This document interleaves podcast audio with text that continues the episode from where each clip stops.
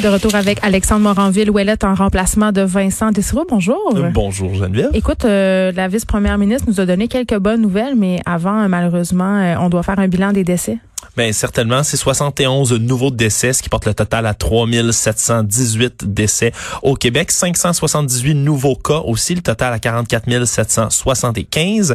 Euh, les hospitalisations ont régressé de 20, par contre, ce qui peut sembler une bonne nouvelle. faut quand même rectifier le tir. Là, c'est euh, une espèce de mise à jour, si on veut, parce qu'il y avait des personnes, on s'est rendu compte, qui ont été traitées dans des milieux non hospitaliers, donc qui comptent pas dans le total des hospitalisations, ce qui fait que maintenant, on est à 1516 hospitalisations. Aux soins intensifs, c'est trois nouveaux cas, ce qui porte le total à 183 quand même, euh, je crois que c'est important d'inciter, elle l'a bien fait, euh, Madame Guilbeault, sur les, les personnes qui sont guéries. Parce que quand on regarde le nombre de cas au Québec, c'est très, très impressionnant. Je pense que c'est pour ça qu'au gouvernement, on a insisté sur les guérisons. 12 822 personnes euh, qui sont guéries. Et on nous rappelle vraiment, là, et ça à chaque point de presse, je pense que ça va être encore le cas, l'importance de porter le masque, d'en faire une habitude, de l'intégrer dans nos us et coutumes. avant même les annonces, hein, on a commencé tout de suite par le rappel porter le masque, que c'est de, de, mieux en mieux. D'ailleurs, on a, on a même soulevé quelques enjeux de coquetterie en disant qu'il y a des très beaux masques ici, là, au Québec, qui sont faits. Je suis euh, coupable. Oui. Enfin, j'ai commandé des masques un peu coquets. il faut, il faut. dire. Ben écoute, surtout que, euh, puis ça, je trouve ça important de le ressouligner. Je pense qu'on le répétera jamais assez. Les masques, quand même, c'est bon d'en avoir plusieurs. Peut-être pas par coquetterie là, mais parce que les masques, par exemple, ne sont pas nécessairement réutilisables à l'infini. Il faut les laver aussi à chaque fois qu'on les Tu sais, tu vas pas, par exemple, faire ton épicerie, tu remets ton masque dans ton sac à main, puis tu, non, tu dois emporter une fois. On s'en va tout de suite à la période de questions. Madame Guilbeault. Euh, alors, euh, il y a eu un premier décès de détenu de la prison de Bordeaux euh, de la COVID-19. Est-ce que c'est le, est-ce que c'est le signe que les mesures que vous avez mises en place n'ont pas fonctionné? Mais d'abord, je veux offrir mes condoléances, bien sûr, à la famille de cette personne-là. Bien sûr que je peux pas donner de détails sur le, le, cas en question, mais effectivement, il y a eu un premier décès. Euh, mais je l'ai dit souvent, les mesures nécessaires dans nos centres de détention, dans le réseau carcéral au Québec, bien sûr, on fait face à des défis dans ces milieux d'hébergement fermés comme dans d'autres milieux d'hébergement fermés, mais les mesures ont été prises dès le début pour limiter autant que possible la contagion, entre autres à l'établissement de détention de Montréal, Bordeaux. Et euh, ces mesures-là fonctionnent dans la mesure où euh, il y a seulement environ 2% de la population carcérale qui en ce moment est infectée et, euh, donc le nombre de cas de personnes infectées d'ailleurs à Bordeaux a diminué. Il était hier plus élevé qu'aujourd'hui. Aujourd'hui, on est à 60 personnes infectées. Donc les gens guérissent aussi. Donc ce qui fait que dans l'ensemble, les données diminuent. Mais donc, ça fonctionne relativement bien. Évidemment, on peut pas empêcher tous les cas, donc c'est certain qu'il devait, c'était prévisible qu'il devait y avoir des cas éventuellement, mais rappelons qu'il y a plusieurs mesures depuis le mois de mars. Les visites ont été suspendues, les peines discontinues se purgent à la maison, toutes les activités qui peuvent se dérouler à distance, en visioconférence, en visioparloir, on le fait. Euh, il y a eu aussi des réaménagements là, au sein de la prison de Bordeaux pour vraiment déterminer des secteurs d'isolation et des secteurs euh, de, de personnes infectées, donc s'assurer autant que possible que les mesures de distanciation peuvent être, euh, puissent être respectées à l'intérieur des murs. Donc, il y a plusieurs mesures. La santé publique aussi euh, suit la situation de très près à Montréal. On travaille beaucoup au ministère avec la santé publique du CIUS local qui, euh, en fin de compte, nous donne aussi les directives là, à appliquer, comme euh, comme c'est le cas d'ailleurs dans l'ensemble des, des, des, secteurs d'activité au Québec. C'est toujours la santé publique qui chapeaute l'ensemble des mesures de prévention, les tests et tout ça. Il y a plus de 500 tests qui ont été effectués aussi euh, chez euh, notre dans le réseau euh, carcéral. Donc ça va bien. Euh, il y a des cas malheureux et encore une fois, je veux offrir mes condoléances euh, à la famille de la personne en question. Mais les mesures, elles ont été prises très rapidement dès le départ et malgré euh, l'impossibilité d'éviter tout cas de COVID, je considère que somme toute, ça, ça, ça se passe relativement bien dans le réseau carcéral actuellement. L'accès aussi aux équipements de protection individuelle se passe bien. Il n'y a pas d'enjeu par rapport à ça. On se parlait de ça la semaine dernière, vous et moi d'ailleurs. Donc, euh, ça se passe bien. Les personnes, entre autres le personnel qui doit porter de l'équipement selon certaines conditions qui ont été déterminées en, collaboration avec la santé publique, ont accès à cet équipement. Donc, dans l'ensemble, ça se passe relativement bien. Euh, est-ce que vous savez, il y a combien de secteurs en tout dans l'établissement qui sont en confinement et jusqu'à quel point on craint que les cas à l'intérieur des murs de la prison puissent euh, amener des infections à l'extérieur? Et c'est pour ça qu'on essaie d'éviter aussi. Il y a deux secteurs pour répondre à votre question. Euh, et les personnes qui sont dans ces deux secteurs-là ont toutes été testées. Donc, ça, c'est, je, vais amener ce point-là. Alors, on sait ce qu'il en est là, des personnes dans ces secteurs-là, mais on veut éviter autant que possible les déplacements. C'est pour ça que je disais que tout ce qui peut se dérouler à distance se déroule à distance. Euh, quelqu'un qui doit absolument se déplacer, que ce soit pour une raison médicale ou bon qui doit absolument aller euh, par exemple au palais de justice ou autre, eh bien euh, là il y a beaucoup de matériel, il y a tout le matériel de protection qui est prévu en conséquence, donc euh, des, des blouses, visières, etc. Alors on prend toutes les précautions pour éviter que les gens se déplacent et quand c'est absolument nécessaire qu'il y ait des déplacements dans la prison ou que les gens doivent sortir du, centre de détention, bien on a l'équipement en conséquence pour limiter autant que possible la propagation. Merci. Merci. Prochaine question, Alain Laforêt, TVA. Madame le vice-première ministre, docteur Arruda. Docteur Arruda, euh, une question pour vous, euh, compte tenu de ce qu'on vient d'annoncer aujourd'hui, puis qu'on sait que Montréal, c'est encore une zone chaude. Je pense que je me trompe pas en le disant. On ouvre les commerces lundi, on permet les rassemblements vendredi. C'est quoi le risque qu'il y ait une nouvelle éclosion, une explosion des cas à Montréal? Euh, le risque, je vais vous dire, le risque va être associé, en mon sens, très honnêtement, à euh, jusqu'à quel point les gens peuvent respecter la distanciation. Je pense que c'est un élément. Euh, le, port du masque, euh, l'hygiène respiratoire et les consignes. C'est sûr que quelque part, premièrement, on, sait euh, que déjà certaines personnes se rassemblent. des fois, on est au clair avec le fait que c'est un rassemblement au 10, ça devient pas adéquat. Donc ça, ça, ça vient préciser le, le, type de rassemblement.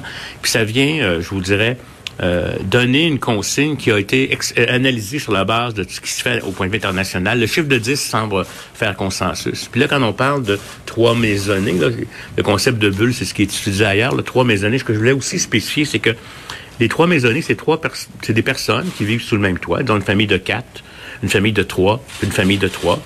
Ces personnes-là qui vivent sous le même toit sont dans la même maisonnée. Absolument, ils ne gardent pas deux mètres de distance. Ils peuvent, eux, être plus proches les uns des autres, mais les trois familles différentes vont pouvoir se voir avec deux mètres de distance. Euh, à New York, on a vu des parcs qui ont été dessinés avec des ronds, là, où on voit vraiment les gens sont... sont... Si les gens respectent deux mètres, si les gens, quand ils vont euh, se croiser, vont porter un masque, dans la, dans, si les gens qui vont organiser les, commerces vont appliquer cette distanciation-là.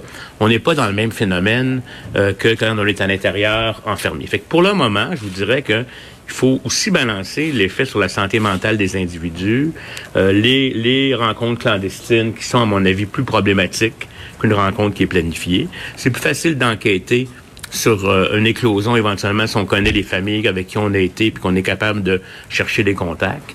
Fait que la situation est fragile, mais je vais vous le dire euh, euh, comme tel, on pense que si on donne pas cette soupape-là, on va avoir des conséquences négatives importantes au niveau de la santé mentale, au niveau... Puis les gens vont le faire de façon clandestine, etc. Fait que je pense que c'est comme si on ouvre un peu le robinet. Par contre, les autres consignes demeurent. ça veut pas dire que parce qu'on peut se voir trois maisonnées à l'extérieur, ça peut être dans un parc, ça peut être euh, euh, dans sa cour chez soi, qu'on veut des rassemblements à l'intérieur de la maison, parce que c'est là que les, contacts sont plus importants, c'est plus difficile de respecter, de mettre un, un rapprochement, on touche plus d'objets euh qu'à l'extérieur. Fait que moi, ce que je veux dire, c'est que Montréal, ça demeure fragile. Montréal, on y va progressivement avec des délais par rapport à d'autres régions et on va mesurer la situation. Puis si jamais on se rend compte que les gens ne respectent pas les consignes, ben, à ce moment-là, on verra qu'est-ce qu'on va faire. Si on se revoit, on voit vraiment, là, il y a des gens qui vont observer. Puis je pense que ça va devenir, euh, à mon avis, aussi une, certaine norme sociale actuellement. Il faut comprendre qu'on refait des, des, des, soupers à l'extérieur, soit, en, soit dans les parcs, etc. Mais dans un contexte, c'est un peu différent de ce qu'on avait avant. Donc, des contacts, euh, les familles, restent dans leur îlot, puis ils essayent de rester à deux mètres les uns des autres. S'il y a un croisement, ils font ça rapidement. Là. Mais c'est pas trois familles qui se regroupent euh, dans un espace euh, clos, fermé. On comprend que ça va prendre 21 jours avant que vous soyez capable d'avoir un portrait juste de la situation à Montréal où il y a plus de cas. C'est-à-dire que 21 jours, ça, c'est, c'est, c'est, on va avoir des indices plutôt. un, on va suivre les comportements des individus parce que ça, c'est, c'est les, puis on, il y a des gens qui regardent les, données, ces distanciations, on fait des sondages. Déjà, certaines personnes ont avoué qu'ils ont euh, pas respecté la, la, consigne d'aller voir un membre de la famille alors qu'il devrait pas, etc. Là, on sent là, que les gens le font. 21 jours, la période d'incubation, moi je vous dirais, là, euh, on va avoir certains signes après 10 jours, reconfirmer plus leur 14, puis vraiment là, 21 jours. Mais vous savez, le, nous, dès qu'on va voir certaines tendances, ou qu'on va voir les comportements sont pas respectés, on peut revenir en arrière. Et là, ce serait vraiment tout le monde qui serait perdant. Puis donc, je vous invite à respecter ça. Puis faites-le pour vous, votre santé, faites-le pour la santé de vos aînés, puis faites-le pour la santé aussi euh, des autres. Puis ça va, faut que ça devienne comme une norme sociale. C'est pas le temps de faire des parties 30 personnes dans la cour autour de la piscine, mais 10 personnes avec la distanciation, ça va être permis. Merci. Maintenant, autour de... Bon, évidemment, avec l'arrivée du beau temps et les semaines de confinement, on est quand même à la neuvième semaine. Alexandre, c'était difficile de rester discipliné. Il y avait des rassemblements clandestins. Et je disais en début d'émission, aujourd'hui, une des annonces importantes, ce sera l'ouverture des, des salons de coiffure. Mais ben cette annonce-là surpasse tout. On aura le droit de faire des rassemblements, mais attention à certaines conditions. Oui, c'est des rassemblements de 10 personnes maximum qui proviennent de maximum trois ménages. On a parlé de bulles de ménage, là, M. Arruda, qui continue Ça fait longtemps ça que ça se discute euh, et que ça se fait. On parle de bulles de confinement, si on veut, pour lutter contre les troubles de santé mentale qui sont en train de prendre l'ampleur. Oui, exactement. Là, ils ont parlé également, là, ils ont utilisé le terme soupape. Là, à un moment donné, il faut laisser sortir la pression, la vapeur. C'est pour ça qu'on autorise à partir de ce vendredi 22 mai des rassemblements donc de maximum 10 personnes, de provenant de maximum 3 ménages différents, donc trois adresses, qui vont pouvoir faire des rassemblements, attention, uniquement extérieurs, en respectant le plus possible le 2 mètres. La différence, c'est que c'était déjà un tantinet permis, si on veut, dans, les, parcs, depuis. Euh, mais là, maintenant, ça peut se faire sur une terrasse, dans la cour, en arrière de chez quelqu'un. Mais je trouve quand même qu'il y a des nuances importantes. Là. Oui, c'était permis dans les parcs. Et évidemment, il y avait beaucoup de rassemblements euh, clandestins depuis quelques jours. Ça, on pouvait le voir. Mais quand même, le docteur Arruda qui vient de préciser euh, respecter le 2 mètres dans la mesure du possible on change tranquillement de vocabulaire. il a dit on peut, si on passe vite à côté de quelqu'un, c'est correct. On le sait que ça se peut que des gens rentrent à l'intérieur, par exemple, pour ah, changer la toilette, changer la couche d'un bébé. Je veux juste te dire, Alexandre, que pendant euh, que le point de presse avait lieu et que le docteur Arruda donnait des précisions, ma inbox Facebook s'est rempli de messages d'invitation De plus en plus, de plus en plus, là, j'en connais beaucoup là, qui vont commencer à écrire euh, à leurs amis, à leur famille, etc. Euh, faut se rappeler encore une fois, là, vous pouvez pas faire avec le plus le plus grand de tous vos cercles d'amis, le plus là, puis on peut revenir en arrière. Pas, puis ouais, c'est toujours ça qui est important, puis qui est rappelé et martelé à chaque point de presse, tous les jours. On peut revenir en arrière. Ce sont pas des mesures permanentes. Euh, tu parlais également des soins esthétiques. C'est les soins de santé privée, puis les soins, euh, tout ce qui est soins esthétiques, salon de coiffure. C'est ça, les dentistes. Autres. Ouais, ben, soins de santé privée, ça, ça va être dentiste, physiothérapeute et autres. Ça qui vont pouvoir réouvrir à partir du 1er juin. Même chose pour salon de coiffure et soins esthétiques. Cependant, tout cela, ça va se faire hors de la grande région de Montréal et de la région de Joliette, qui pour l'instant n'ont pas de date pour ces soins-là. Euh, on parle d'un délai qui va toujours être mis pour la grande région de Montréal, euh, puis pour Joliette, là, je sais pas pour les autres mesures, mais surtout pour Montréal, pour évidemment le freiner, ce qui est une zone, une zone chaude, une petite différenciation par rapport au reste de la de, la province. Hmm. Mais bon, euh, 1er juin, donc une date importante. Puis j'imagine aujourd'hui on a vu les golfs qui étaient encombrés là, euh, de, de, bord en bord, les d'attente qui sont énormes, des listes d'attente, encore une fois, énormes pour les salons de coiffure, là, ben, entre autres. Je sais pas, tantôt, je vais parler avec David Damour, qui est le propriétaire euh, des salons de coiffure privés. Là. David Damour, qui est le coiffeur euh, des vedettes. C'est comme ça que les gens le connaissent. Et, eh. pour vrai, j'ai hâte de demander si son agenda est en train de se remplir parce que sur Instagram, déjà, euh, certains centres de soins esthétiques, certains salons de coiffure envoient des messages à leur clientèle en disant on va vous appeler, n'appelez pas, les lignes sont pleines. Vraiment, là, j'ai l'impression que les gens vont se rué. Ton inbox, ton inbox de messages d'invitation à souper, là, Geneviève, c'est rien. rien. C'est rien. comparativement à ça, j'ai l'impression, là, dans les prochains temps. Geneviève euh, Guilbeault, euh, vice-première ministre, mais aussi euh, ministre de la Sécurité publique, qui a quand même, euh, qui s'est fait questionner par rapport à ce premier décès à la prison de Bordeaux, un, un détenu qui serait décédé de la COVID-19. Oui, un détenu de 72 ans qui serait succombé, donc, qui est en attente de sa sentence et qui aurait refusé d'être intubé, selon certaines informations. Euh, il y a 93 détenus de l'établissement de Bordeaux qui ont déjà été contaminés, 37 membres du personnel, euh, une cinquantaine d'agents des services correctionnels qui avaient été retirés de façon préventive de l'établissement. Euh, cependant, là, euh, Geneviève Guilbault, en sa qualité de ministre de la Sécurité publique, a tenu à tempérer et à rassurer quand même en disant que c'était 2 et moins là, de la population carcérale qui avait été infectée, que ça se passait assez bien dans le milieu carcéral, Ben, que les précautions étaient prises, que les équipements de protection indiv- in- individuelle ne manquaient pas. Euh, Ben, il manque pas, mais est-ce qu'ils sont portés? Parce que nous, on a fait les entrevues ici avec euh, des avocats en droit carcéral, euh, avec des gens qui sont spécialisés aussi en droit des détenus, puis on nous disait bien que les détenus se plaignaient de voir les gardiens sans masque. Euh, Il y avait une certaine omerta aussi autour des cas de COVID, donc je pense pas que ça se passe si bien, si bien que ça, n'en déplaise à Madame Guilbeault. Un mot rapide sur le point de presse de Justin Trudeau. Oui, Justin Trudeau qui a fait lui, tant qu'à lui, quelques annonces de son côté. Une annonce entre autres, là, une aide d'urgence pour les loyers commerciaux des petites entreprises. On peut d'ailleurs l'écouter à ce sujet. On est en train de mettre sur pied un programme d'aide d'urgence pour le loyer commercial des petites entreprises.